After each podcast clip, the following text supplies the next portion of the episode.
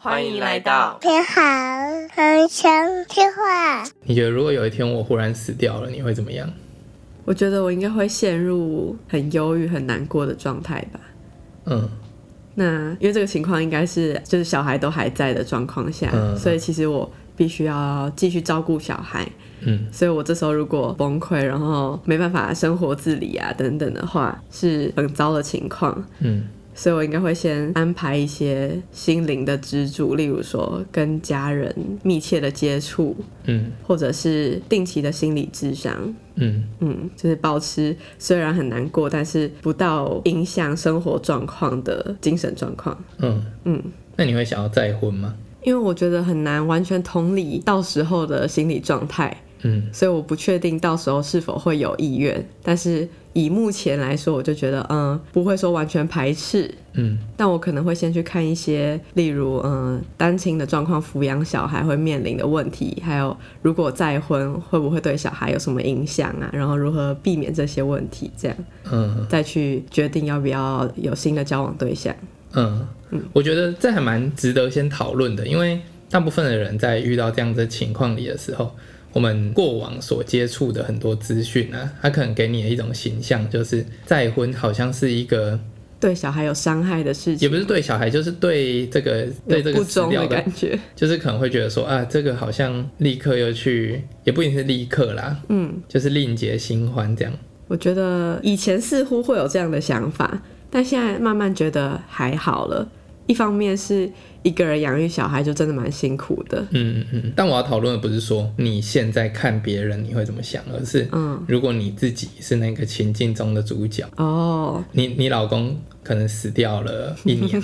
嗯，然后你自己会怎么去自我期许？就是说，哎、我会想要再婚，或者是就这样有点辛苦的活下去。嗯，我觉得我可能也不是一个完全预设值是零的状态，因为你以前就有跟我说过，如果你哪一天突然出了什么意外，我也不要介意再婚，所以我已经确定你的感受是觉得没问题，啊、所以这时候我只要在乎我自己的感受，那你觉得没问题，你 OK 我 OK 这样，嗯嗯嗯嗯，我觉得这还蛮关键的，就是如果没有进行过这样子的对话，通常可能会预设，觉得如果我不为了这件事情表现出一些悲伤啊，或者是这种比较忠诚的态度，就是一种错误。嗯嗯比方说，举两个故事来讲好了。嗯，有有一个故事可能是有一只狗，然后它的主人死了。嗯，然后呢，这只狗就每天都跑去它以前下班的时候去接它主人的那个车站等它。这是忠犬小八嘛，对，然后等到那个狗自己也挂了这样子。嗯然后另外一个故事的版本就是这个主人过世之后，然后这只狗它就诶、跑到邻居家，然后敲敲门，然后就跑去当邻居家的狗 这样。嗯那大部分的人，或者说你会比较喜欢哪一种故事？我觉得就是第一个才有那种悲情，很令人觉得哇，好珍贵的情谊的感觉，呃，就是有一种凄美凄美的感觉。嗯。但其实这两个故事里面，哪一只狗会比较快乐？应该是后者吧。那如果是一个很爱这只狗的主人，他会希望这只狗是比较快乐的狗，还是比较凄美的狗？ 应该是快乐的 狗吧？对，我觉得如果我们有对话讨论过这个议题的话，那应该双方会比较知道另一半，就是那个死掉的人，他实际上心情上是怎么看待这件事情。那做出来的决定应该就会比较不太需要去顾虑一个已经死掉的人的感受，这样子。嗯，我也有听过一个女生是嫁给年纪大她很多的人，就对方是第二次结婚。嗯那因为男方蛮有钱的，然后就养她一家，然后就有跟她说好，如果她过世之后，她不可以再婚。嗯啊，他自己是再婚的，然后他说他的老婆不可以再婚。嗯，对，我觉得这种就是比较有点像控制狂，就是应该是比较传统的那种，就是会把自己的老婆当成是自己的资产，嗯，然后所以别人不可以再拥有她，这样子有可能。就变成花钱买老婆这样。 那这就不是真的为了她快乐去想，嗯，但如果是真的为了对方快乐，就是希望看到对方快乐的话，那最理想的情况当然就是要鼓励他去再婚，因为其实如果这个再婚的对象是一个好的对象的话，那当然不管是在心灵的层面或者是物质的层面上，应该都是有比没有好嘛。这就像是我们一开始选择步入婚姻一样的道理。嗯嗯，对啊，确实，我觉得他的余生有一个人陪伴，说不定是一个快乐的来源。应该一定会是，就是会比你自己有一点自怨自艾的陷在那个丧偶的状况里来的快乐。嗯，那如果我们角色互换，你会怎么样选择？我觉得我当然，就这问题其实有点像是，因为我们以前不是有讨论过要不要领养小孩嘛。嗯，那一开始想到这个话题的时候，就会想说，领养感觉好像心中会有一点疙瘩啦，不管是说不确定以后会不会一直都不带任何后悔或者怀疑的心态去看待这个小孩，嗯，或者是生物学的意义上会不会有什么样子的风险等等等。嗯，可是，一开始虽然会这样想，可是因为这个话题，后来自己去有一点像是复习这个想法，嗯就是觉得哎、诶其实领养也 OK，领养也 OK，嗯那到最后，其实我们自己的心态上就会觉得说这件事情不是一个不能做的事。嗯，确事实，实上，我们自己心态是看待领养这件事，觉得蛮开放的啦。嗯，对，我想到一个蛮好笑的例子，我以前大学的时候不是跑去穿耳洞嘛，嗯然后我穿耳洞那一次，我之前都没有跟我妈讲，嗯所以反正我就是穿完之后我就回家，然后她就看到我穿耳洞，她就在那边叽叽叫嘛，嗯 就是整个很小题大做这样子。嗯但后来我又跑去刺青，但刺青之前我就有事没事我就跟他讲一下，我就说：“哎、妈，我想去刺青嘞，什么？”然后他就说：“拜托你不要在那边作怪好不好？”类似这样子的反 应。可是这个对话多进行了很多次，嗯，然后有一天我就刺青，他们到了第三天吧才发现，嗯，然后发现的时候他的反应是说：“哦，林凯，你还真的跑去刺青哦，这样子。”嗯嗯，这两个反应根本就不一样嘛，因为嗯耳洞这个它的反应那么大，嗯，然后刺青这个它反应那么小。对事实上，我整个超意外，因为我本来以为他会说什么“我我出钱你去把它洗掉”之类的，嗯就把它镭射掉这样子，但结果没有。大部分的人心中应该会觉得刺青是一个，就是如果以这种保守家长的立场来讲，应该会觉得刺青是一个比穿耳洞还要更严重的事情。对，因为耳洞你可以拿掉嘛，嗯嗯那、刺青要处理很麻烦啊，而且普遍传刺统青有一家种比长较坏的感觉，对对对，传统家长的观念可能会这样想。当然，我的刺青是小小的那种异文刺青类型嗯的，但不管怎么样，我我就很意外，他居然没有为这件事情有什么很大的发作。嗯然后我就产生了一个想法，就是说，哎、这次之所以可以这么轻易的过关，是因为我之前已经不断的给他复习过，嗯我可能之前有事没事还会骚扰他说，哎、要不要赞助我去刺青啊？嗯讲这种话这样子，所以到最后这件事情就哎顺顺的就过去了。可是穿耳洞是他完全前面都不知道，然后忽然这件事发生，所以他就不能接受。嗯，我也有听过这种事，就是那个台通的晨晨，他就说，嗯，常常那种家里是住可能透天，然后有一个房间空着的，那些长辈三不五时就会说，啊，以后结婚就直接住这里就好啦，我帮你们换冷气或什么的。那如果到时候结婚决定要住在外面，有时候家里长辈反弹会很大。他说有嗯一个方法就是你每次过年啊一起吃饭什么时候就说。哦，我们要住外面哦，我们要住外面哦。他们就说，他们长辈就说，好啦，再看看啦。对对，就先以拖对待对变这对样。，但是你讲够多次之后，你最后真的搬出来，他们反弹的力道也会很小。嗯嗯。事实上，在我们两个的相处之间，也可以观察到这件事情。就有些事情，例如说，像是死后可不可以重婚，嗯，或者是说我们要不要领养小孩。一开始你跟我提的第一次，我都觉得我不想聊这个话题，嗯我觉得有点不适合，怪怪的。嗯，但你多跟我聊几次，我突然觉得好，那我们可以聊一咪咪这样，然后就越一步一聊步越的去顺。推展那个话题的边界。嗯，对对对，嗯，所以我觉得回到你说我今天角色反观意识我会怎么样？嗯，那我觉得我我分两个部分，就是一个当然就是我体感上一定会觉得超难过，嗯，然后。会有很多生活中，光是我要处理好这些事情就已经手忙脚乱的问题发生。嗯。然后我应该那段时间应该很难有生产力，就是不太可能说丧偶的情况下，然后我还可以每天固定时间工作多久多久。嗯就我觉得应该所有的工作大概到那个时候就会直接 GG，嗯，就要归零重新开始，嗯，是这种程度的影响，我觉得一定会这样子。嗯那但另一方面就是，我觉得我心中会有一个想法，就是我还是要努力去摆脱这个情况。嗯那很多人就会讲说，比方说在失恋的时候，就会说你要疗愈情伤，最好的方法就是再谈一段新的感情嘛。嗯那我觉得其实婚姻的情况也会有点像是这样，嗯就是你有一个新的对象可以去投注同等分量原本的那种感情，嗯那自然而然就会比较淡一点。嗯就比方说现在回头看以前过去的一些失败的情史，可能就会觉得。好笑好笑而已，嗯，对，对，不太会把它当一回事。嗯，可是如果你那个时候失恋，然后就一辈子陷在那边说啊，我跟这个人的感情失败啦，我的人生完啦。那如果是这样子的心态，你一辈子陷在那边，当然一方面你可能会把自己那个显现出来的状态搞得越来越让人不会想要跟你交往。嗯，那另一方面就是这种心情久了，可能就发展成一些身心问心理题疾。病对嗯对对对，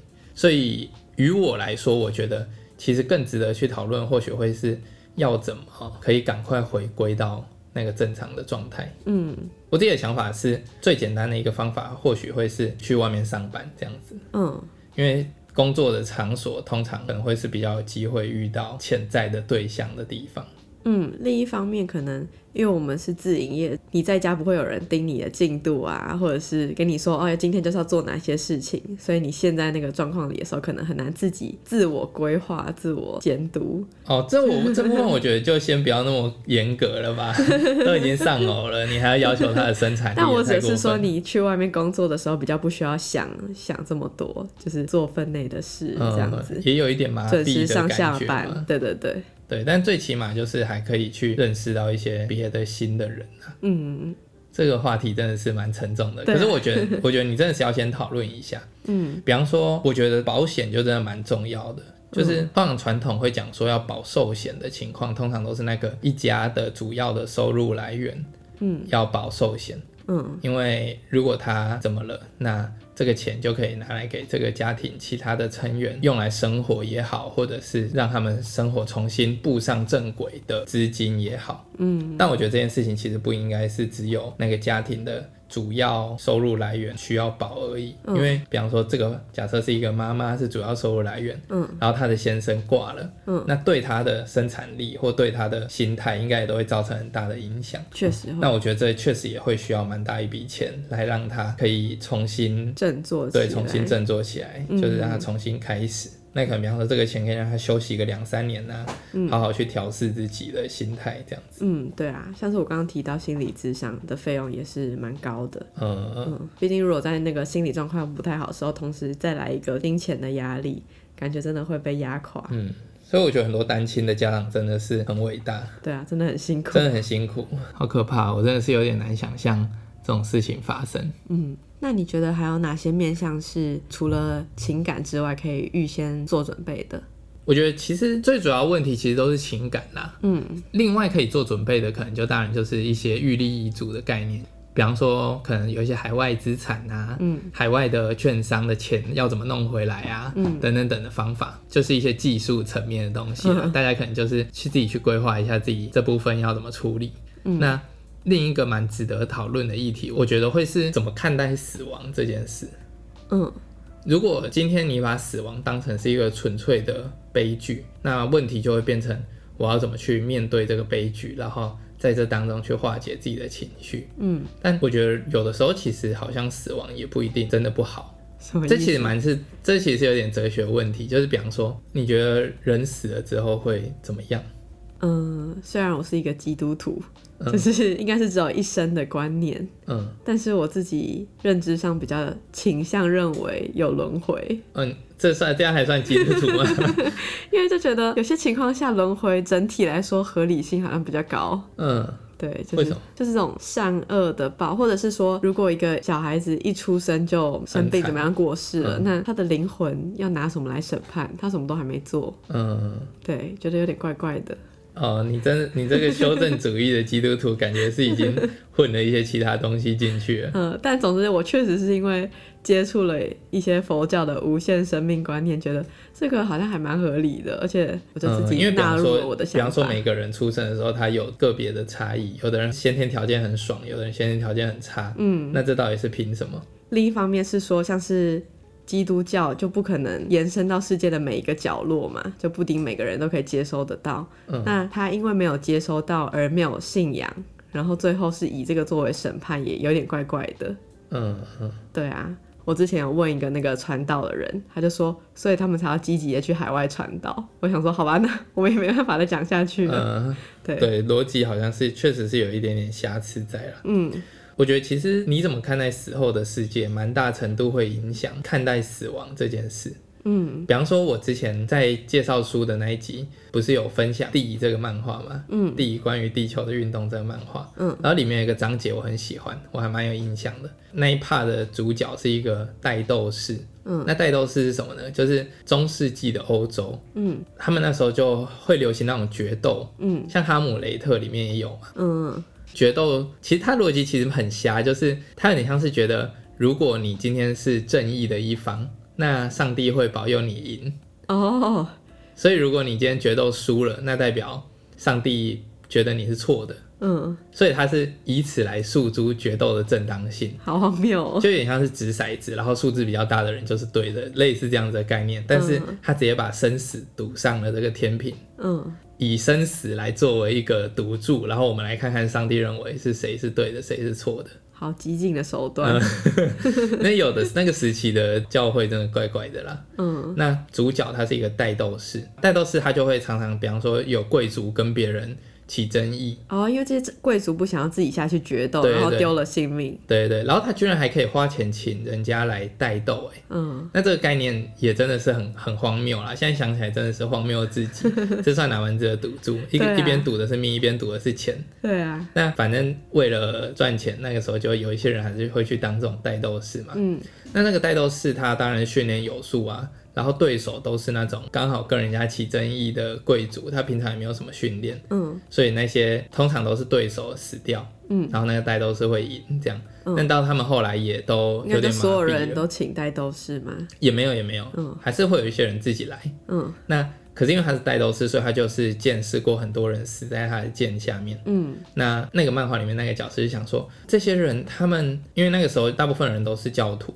嗯那他就想说，他看到那么多人死前的表情，看起来都很痛苦，他就产生一个怀疑，就是说，如果这些人死后都认为自己会上天堂，嗯，虽然说他们在决斗中输了，可能就已经是上帝认为他们不正义了 对可啊，是再怎么样，他们自己不一定觉得我错嘛，因为他会可能跟人家决斗，就是他认为他自己他是对的对的。嗯对，那他觉得如果他认为自己会上天堂的话，那他为什么每一个人的表情看起来都这么痛苦？嗯我觉得这个蛮蛮有趣的，就是如果真的对自己死后会上天堂这件事情那么有信心，嗯那其实死亡应该是一件好事，嗯，因为就天只是一堂个转换地点的地方。对啊，它就变成有点像是哎、诶出国旅游喽这样子嗯，他、只是可能不会回来，可是那个地方是一个很好很好嗯，很快乐的地方。对，那死后的世界如果是那样子的话，那你就不需要害怕嘛，嗯那你会害怕死亡。大部分的人会害怕死亡，或者是认为死亡是不好的。很主要的一个印象，或许比较多是来自于大家死前的样子。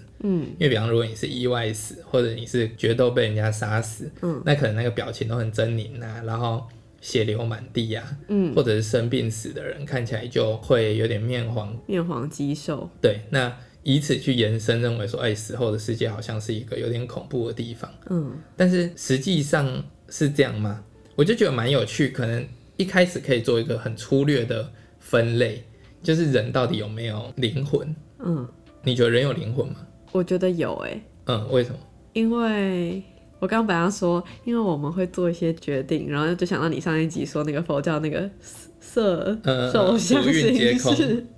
对啊，但是因为我刚刚先说了，我觉得会轮回嘛，嗯，那会轮回就是会有一个东西在轮，那应该就是那个灵魂吧？那你这样子就叫做循环论证，嗯就是你有轮，你认为有轮回，所以有灵魂，所以有轮回，所以有灵魂。嗯但没有解决到为什么你觉得一开始有灵魂这件事情。单以五蕴皆空的部分来说，可以说佛教认为没有灵魂啊。嗯，其实佛教认为没有灵魂的，就是没有东西是绝对存在的。哦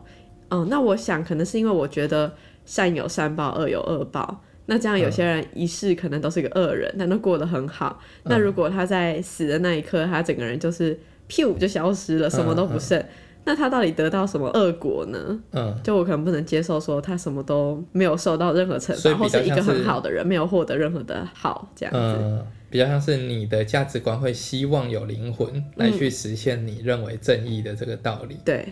呃，以前我们不是都有学过一个故事，好像是庄子吧，嗯然后他的老婆去世了，嗯然后他的朋友去拜访他的时候，就发现说，诶，他怎么在敲那个乐器，然后在唱歌这样子？嗯他就说你老婆死了，你怎么还这么开心？嗯然后庄子就说，人本来就是世间，其实道家就是说，有人说佛道一家嘛，嗯道家的看待事物都只是当成是一种能量的转换，嗯所以其实没有什么一定存在的东西，嗯就他不会认为说，哎、我老婆有灵魂。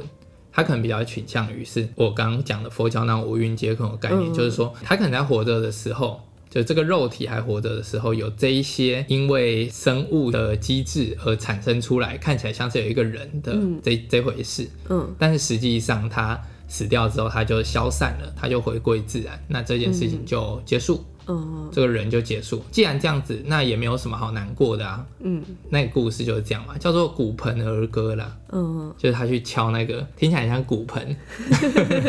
骨盆儿歌这样子。嗯那我觉得这也很有趣，因为就是如果你认为人死后没有灵魂，嗯那也没有什么好难过的。嗯就是你难过的比较会是，哎、我失去了这个原本我有的这个本体，嗯那你就比较不是为了那个人难过，因为那个人就是有点像是他睡了一觉，然后然后没有醒来，但他自己什么都不知道，嗯所以以他主观来说，他其实没有什么好难过的。哦那你自己的角度就比较有可能会觉得难过的，就会是说，哇，那我没有办法跟这个人相处，嗯就很像这样。那另一方面就是，如果认为人死后有灵魂，那这个灵魂应该会去某个地方嘛？对那这个某个地方如果是一个好的地方，那反而变成是一件好事，嗯就很像是你的一个好朋友，然后这个好朋友去一个超爽的地方移民到那里去了，嗯然后你们可能以后都没有办法见面，可是你知道他是移到一个超爽的地方去，嗯你应该也不会觉得超难过，可能就是有一点点小惆怅，但是还是觉得蛮好的。嗯那也有可能他是到了一个可能一般般的地方，嗯那好像也没有真的很严重，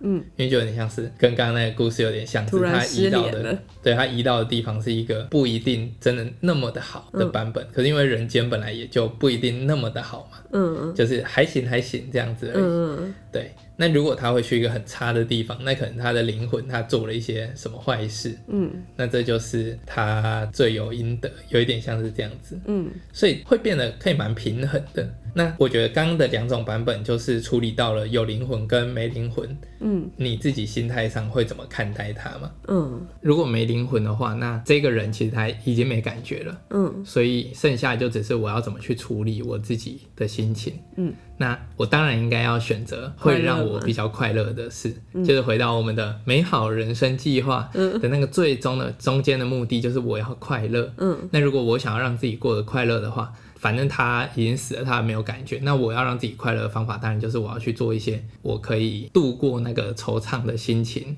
嗯的事情。那在刚刚的那个讨论中，就很像是失恋了就交一个新的女朋友的概念。那当然，可能你就要去 push 自己去寻找一些去接触一些再婚的可能的机会嘛。嗯，所以可这能也其没有实推到那么后面啦，因为以前都会听到很多人说，丧礼不是为死人而办，是为活人而办的。嗯，就是让大家可以聚在一起，然后慢慢的一起稍微的让这个情绪过去，这样子。嗯嗯嗯，嗯对，这样讲得蛮好。所以其实丧礼真的不应该哭。嗯就如果是为了活人而办的话，那我们或许会比较像是要一起去缅怀他，然后快快乐乐的祝福他。如果他有一个灵魂的话，我们祝福他在另外那个世界里也可以过得很快乐。嗯那如果没有这个灵魂的话，那就是我们一起见证了这个人的存在。嗯那他现在不存在了，可是我们见证了，然后我们去做一个总结，嗯然后就有点像是你去旅行。那你旅行完了以后，好，你现在不在这个旅途上了，嗯假设我去芬兰玩好了，嗯去芬兰玩玩的时候很开心呐、啊好，但结束了，搭飞机回来了。好，我现在不是一个在芬兰玩的人了。嗯那这个旅途它有存在吗？可能要有见证人一起去分享，才能证明说这个对，存它就是在以一种对，没错没错，我觉得很正，你讲的真真的很好，有点像这样，就是嗯它以、它是透过被见证，然后被记忆的方式存在，嗯就是这段旅程它存在嗯嗯过，可是它现在也不存在。但是我们一起去整理一下，然后交流一下，让这个记忆可能变得更完整啊，嗯那接下来我们就要去迈向一个新的旅途，嗯，有点像是这样子。有点像嗯，就是我今天想要讨论这个的重点，比较像是因为这个世界有一点太无常了。嗯佛教讲无常，无常就是哎、诶什么时候会发生都不知道，嗯，没有一个常态，没有怎么样子叫做正常。嗯可能忽然间你觉得正常的事情，觉得理所当然的事情，哎、就就没了。嗯，所以我其实原本想说，这个话题农历年都还没过完，就在讨论这种死亡的话题，会不会有一点太沉重？ 嗯，真的是蛮沉重的。对，可是我我觉得好像又不能不讨论，因为刚刚讲说他需要蛮多的时间去预习这件事，真的发生的时候你才能有心理准备。对，那再来就是，如果不讨论的时候，真的发生了，你连想法就是我应该要怎么想都来不及准备，然后那时候心乱如麻，根本也没有办法想任何事。嗯，确实会这样。嗯，所以我觉得，如果以你的想法，就是你认为人有灵魂这件事来说的话，那应该就变成是一直去说服自己，OK，今天这个人虽然死掉了，但他的灵魂到了一个更好的地方，嗯，去旅行了，只是对他可能不会回来了。嗯，那我自己的角色就是他很好了嘛，所以我不需要为他感到难过。嗯，那我自己的部分要怎么样子去调演试变到一个好的方向上？嗯，那接着就是来讨论一些比较现实的事情嘛，可能就是说，哎、我之前可能那个遗书上面要写说，哎、一些资产的东西要怎么处理啊，嗯或者是我可能会有一些我的建议，就是说，比方说，我可能就会写说，哎、我希望你可以去先拿这个寿险赔的钱去哪里哪里旅行啊，嗯或者是说搬回台北，我不确定你会想要怎么样啦，嗯也许回到台北，回到家人身边，呃，在那边去跟家人朋友比较好的整理这些心情，嗯然后准备重新开始，然后可能会鼓励你说，哎、你可以去找一个工作，可能是轻松的、自己喜欢的，嗯但是有一些社交的机会，然后可能在这种机会中，你可以去发现一个新的对象。嗯，类你似之前这样好像写过一篇类似这样的议题，然后你最后还有说，例如我们家的猫咪之后要托给谁或怎么样的，嗯，然后哦那猫时咪，可能就变成是两个人都挂了的话，那才会有猫咪的事。嗯，对啦，确实是。嗯 不过我也有就是把一些，因为我们公司有很多文件是我在管的，然后如果呃我不在了，你可能会完全不知道要怎么弄。但就我觉得如有果你把一些不在，我应该不会想要继续弄哦了，。好，那我去帮你挡删一删。不用删一删了，你自己有可能会忘记啊。 对啦，我要写一些，就是例如我把账密都跟你共享啊，嗯， 然后那个纯粹是资讯方便啦。 但我觉得如果真的发生这种不幸的事情，我应该不会想要继续，一个人经营公司，对太对，不会想那个一个人经营公触司。景伤情。触景伤情，我觉得就是你自己要透过不断的反思，嗯就是像刚刚讲的嘛，我们去思考，哎、这个东西有道理。那我可能感性上觉得不太想接受或不太能接受，但是你透过一次一次去想，就会到后面就觉得，对啦，确实是这样。嗯嗯就会变得比较可以接受。当然，一定心态上一定还是会觉得有一点惆怅啊或什么的，嗯，但可能等到进入一段新的感情的时候，就会觉得这个就是过往的一段经验了、嗯我以前在接触佛教的时候，就那时候有一个法师，他那时候也只是很快的提点到一下，就是佛教的核心其实就是要离苦得乐嘛。嗯那离苦得乐，就是我们要离开痛苦，尽可能的得到快乐。嗯，但这个有一个重点，就是你要先搞清楚什么东西是苦，什么是乐。嗯那有的东西它可能短期看是苦，嗯但长期其实是乐。比方说认真读书，嗯，举例啦，这个可能认真读书以成绩的角度来讲，就是短期痛苦，长期快乐。嗯那有的东西可能刚好相反，是短期快乐，长期痛苦。嗯比方说整天打电动，嗯，可能你短期会觉得开心，嗯，或者赌博，你可能会觉得开心，但先长挥期霍怎啊么样？对长期你一定会拒拒。嗯那有的东西是它包装的像是快乐，但其实是痛苦。像是什么？比方说凄美，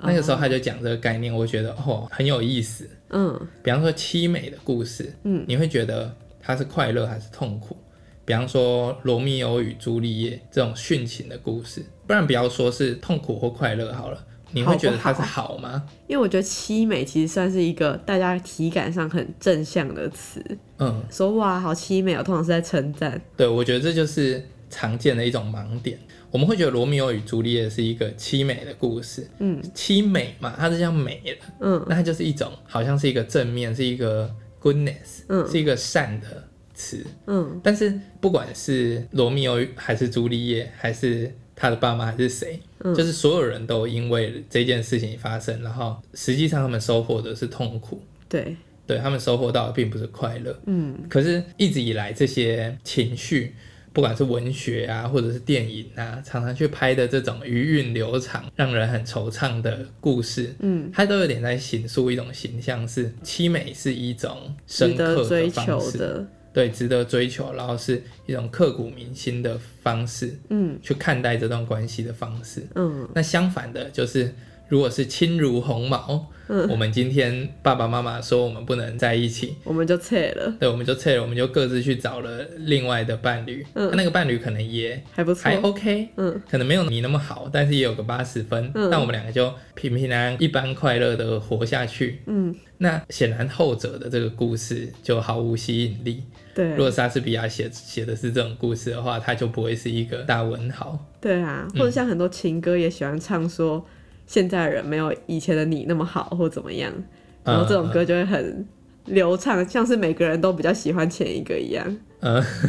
对啊，或者是很多歌就是写一些悲伤的故事。嗯那可是这个悲伤的故事，可能它的表现形式是让它不管怎么样，就是大家就是会觉得好听、感动、喜欢这样子。嗯，但实际上那是一个痛苦的东西哦。如果你今天是要追求的是离苦得乐，那你怎么会一直去听一个痛苦的音乐、看痛苦的电影呢？嗯，我想到一个很很极端，但是可以让你突然就是跳脱这个感性的例子，嗯就是我有一个朋友很喜欢小熊维尼，然后他高中的时候买了一本小熊维尼的摄影集，嗯， 然后、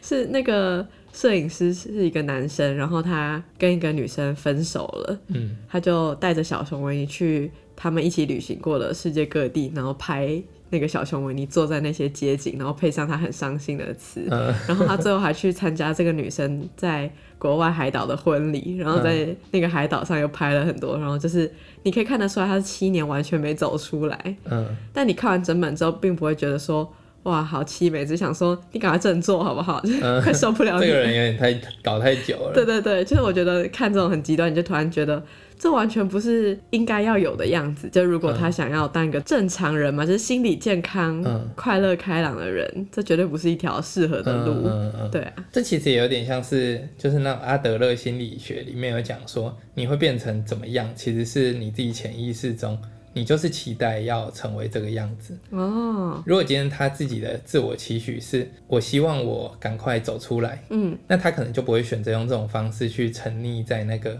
很哀伤的情绪里。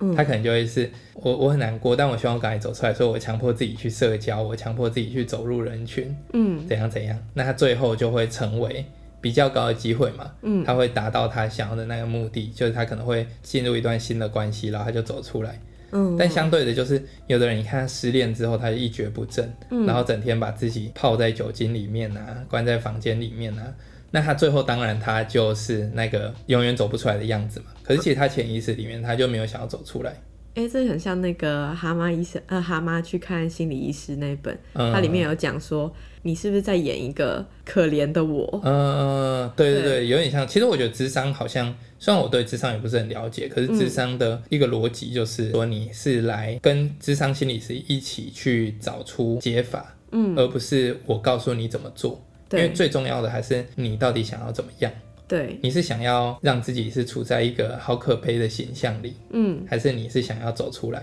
对，它里面其实就默默地点出说，其实你会变成怎么样，是你有点有意为之，去让自己变得有点可怜。例如说，你今天还没酗酒，你就已经知道酗酒之后会隔天看起来怎么样，很可怜，然后精神不济怎么样的。嗯，所以你今天其实做之前，你就知道你明天会是得到什么结果，但你还是这么做，所以是你选择让自己看起来变成那样的。嗯嗯嗯我觉得人有的时候好像会做一些自毁的事情，嗯就是它可能是一些很小很小的自毁，嗯可是长期来说，其实它就是在有意识的让自己走向一个不太妙的状态。嗯比方说，有的时候你晚上可能以前大家应该都有经历过，嗯就是呃你心情不太好，嗯，然后呢你就在那边划手机，对，然后都已经凌晨一两点了，明明知道你就是应该要关掉去睡电脑觉去睡觉，你会比较好，可是你就是不想，嗯你就是想要继续的，其实也没有很开心，可是你就还是想要做这些事情，嗯嗯然后最后果不其然，隔天就是又是一个死样子，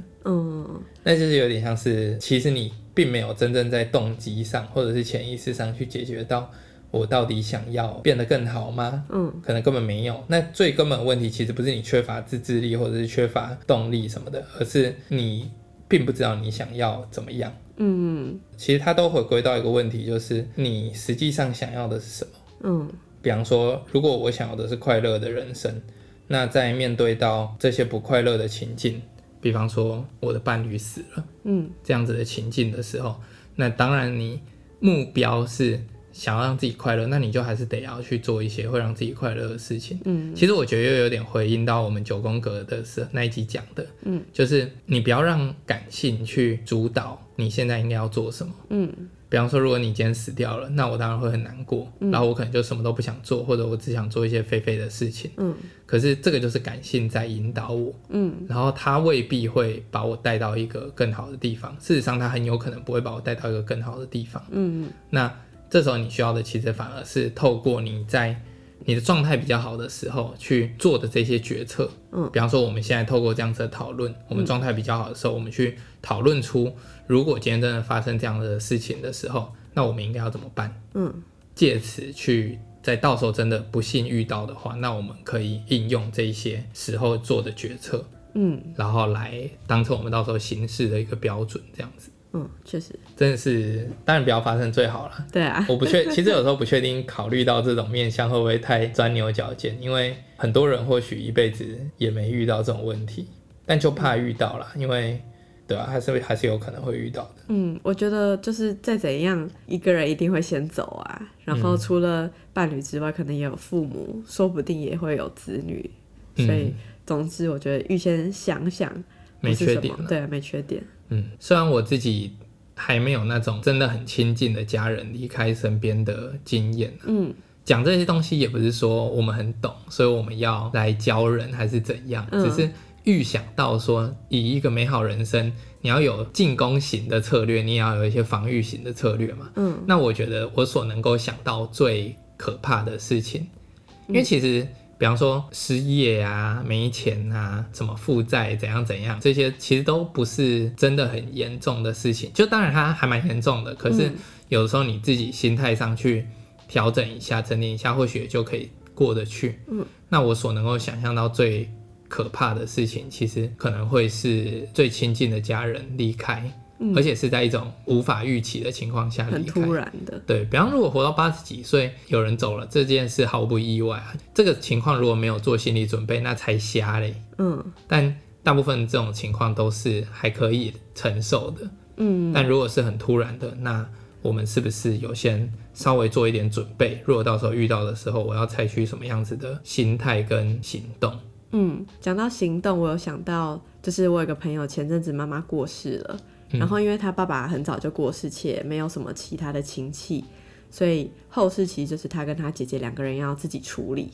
嗯那我们基本上都没有经历过这种处理后事，所以其实不知道要做什么。嗯但是他妈妈在嗯还健在的时候，因为他一直有一些慢性病，嗯所以他就一直想跟他谈这个话题，就是关于他死后要怎么处理啊，然后他有什么安排。嗯但是我那个朋友就很逃避讲这个话题，他就觉得、啊，你现在就应该好好运动啊，好好就是吃药、看医生等等。嗯但是他妈妈还是很突然的就过世了。嗯结果过世后，他就发现，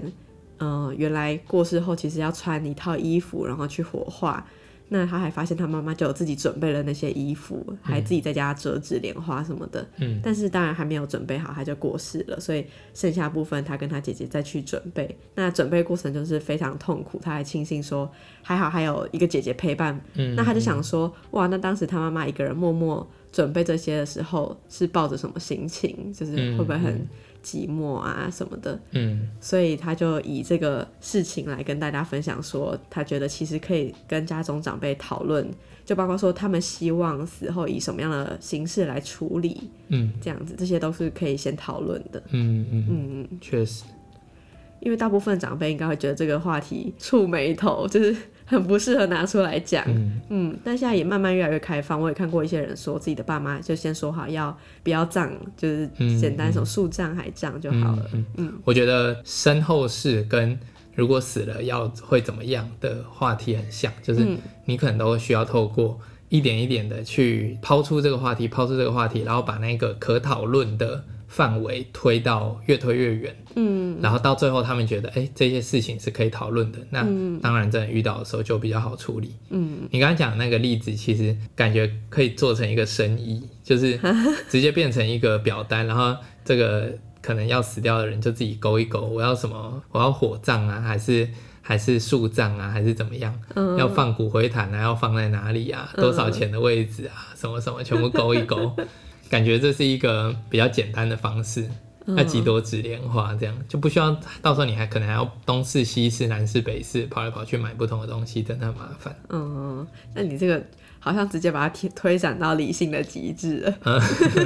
哎、可这以也不要算是这样吗这也算是做功德哎、啊，慢慢来，慢慢来。这也算是做功德，帮那个亡者家属省很多事啊。嗯，真的，因为那时候看他处理那些，包括说还要去注销户籍啊什么，哇，真的是非常多。就是我可以想象你刚刚说，在一个你情绪已经非常悲痛的状况下，居然还有这么多事情要要你来对啊处理，真的是我蛮我辛苦我想到一个不错的想法，就是我们刚刚不是讲说，如果没有灵魂的话，嗯，那就是活下来的那个人自己的事而已嘛，嗯，因为死者已经不存在了，他对直接不存在，嗯，那如果死者是有灵魂的，然后我觉得常见的会是一种想法，就是你会说你现在在天上过得好吗？嗯，类似这样，那这个天上过得好吗的这种想象，其实常常是这个人的形象飘在空中，嗯，可能高高的空中啦，然后往下看，看着你，所以你有一种被被看监着视的的感感觉，觉所以你不敢过得太爽，嗯，因为如果你表现的好像我忘了他了，嗯，我他忘会不会很难过？我忘记你了，然后我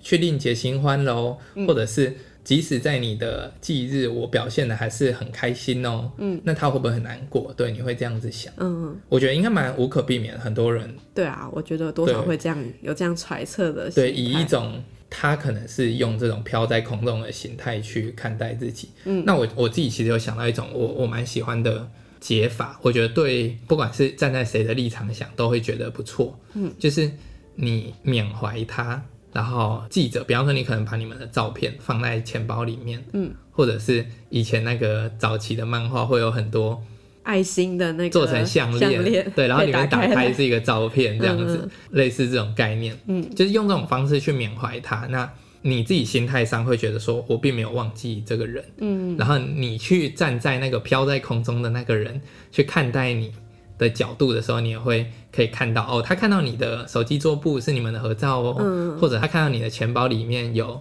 你们的合照哦，嗯，类似这样子的方式来让自己跟这个人的关系，并不是一种哦，我把你忘了的形式，而是我把你记在心里，然后好好的收起来，嗯，但是还是继续去过就是原本的生活。对对对对对对，就是我还是要继续往前走嗯的这种方式啦。嗯我觉得如果是这样子的态度，那也不会觉得自己有所亏欠啦。对，好，那一个小小重点，比较现实的这个可以做的事情，或许就是如果你有伴侣需要去这样子照顾到的话，那嗯真的可以研究一下保险啦。对啊，毕竟如果另一半忽然挂了，然后如果有留一下些一贷款或什么的，对啊，贷款贷款是还可以抛弃继承啊。嗯但你比方说，如果要缴房贷好了，变成你们可能要把你们回忆小屋卖掉，嗯，或者是说你也需要一点时间，可以不需要考虑生产力，只要考虑自己的心情，嗯，的去调试，那这肯定会花一点钱嘛，嗯，那这种情况也如果有保这个寿险，就相对来说安稳蛮多的啦，嗯，而且年轻人保寿险很便宜啊，嗯，本集节目没有保险公司赞助。对对对，但我推荐一个那个保寿险的平台，嗯，就是叫做基富通。鸡哪个鸡呢？基是那个基隆的基，然后富是富有的富，嗯，通，因为它是网络投保，所以蛮便宜的。嗯本集节目没有基富通赞 助，对，但大家有兴趣的话可以研究一下。嗯嗯，这样子的事情不要发生最好，但是预先做点小准备。对啊，因为今年其实陆陆续续就是也有很多新闻嘛，嗯，那今谁年都有不知点道不。安定的感觉。本来一直把这个集数一直想要拖拖拖，就是想说晚一点再讲，拖过晚一点再年讲就是不要过年前也没有说要拖过年，就是想说晚一点再讲。可是其实如果能够预先准备，当然还是最好。没有事的时候先准备最好嘛。那真的不幸发生了，我们就比较知道可以怎么去调整自己的心态了。嗯，在最好的状态做最坏的准备。诶，这句话不错。好，好，那有留言啊进入留言时间，我们今天看一下我们的留言呢。那接下来来念留言，来自响当当的冠霖。听一集就被圈粉，喜欢这种听起来轻松就能交流想法的对话方式。我也有录自己的 podcast，虽然风格不同，但是很喜欢你们的表现方式，五星支持。感谢感谢，互赞互粉，互赞互粉。 我们再去听听看。好，好，那